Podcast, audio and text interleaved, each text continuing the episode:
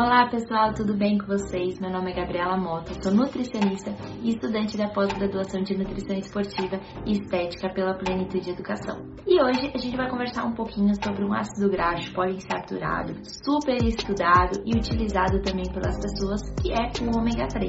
E a princípio de tudo, a gente precisa entender que ele é dividido em três partes principais sendo o EPA, o DHA e o APA. O EPA e o DHA, você já deve ter ouvido falar, eles são as formas ativas do ômega 3 e desempenham diversas funções benéficas no nosso organismo e até mesmo em algumas doenças principais, doenças neurodegenerativas, cardiovasculares e até mesmo diabetes mellitus. E um ponto importante para a gente levar em consideração é que, por ser considerado essencial, a gente não consegue produzir endogenamente. Então, a gente precisa considerar por meio da alimentação e até mesmo da suplementação. Mas a gente sabe que muitas vezes os peixes, né, que são fontes aí de ômega 3, principalmente peixes de água fria, eles não estão inclusos diariamente na alimentação das pessoas. Então a suplementação acaba sendo uma opção super válida. Mas você aí, profissional da saúde, você sabe escolher um bom ômega 3 no mercado como suplemento?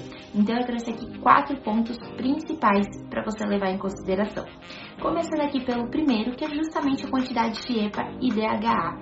É importante que você tenha consciência e veja ali na informação nutricional, no rótulo desse suplemento, a quantidade desses compostos, justamente porque são eles que vão trazer os benefícios do ômega 3. É necessário que atinja a recomendação de 720 mg de EPA e 480 mg de DHA. Isso num aspecto geral, dependendo do paciente e tudo mais, pode ser que mude, mas a gente tem que levar em consideração pelo menos essa quantidade. E dependendo desse produto, pode variar desde uma cápsula até mesmo de 5 cápsulas. Então é importante avaliar qual que é a dose, qual que é a porção que você consegue atingir essa recomendação. Outro ponto importante é justamente a presença da vitamina E a fim de diminuir, de impedir essa rancificação, essa peroxidação desse produto dentro da cápsula. O terceiro ponto é a presença do selo IFOS ou MEG3. O que, que esses selos trazem? Eles trazem que esse produto é livre de metais pesados,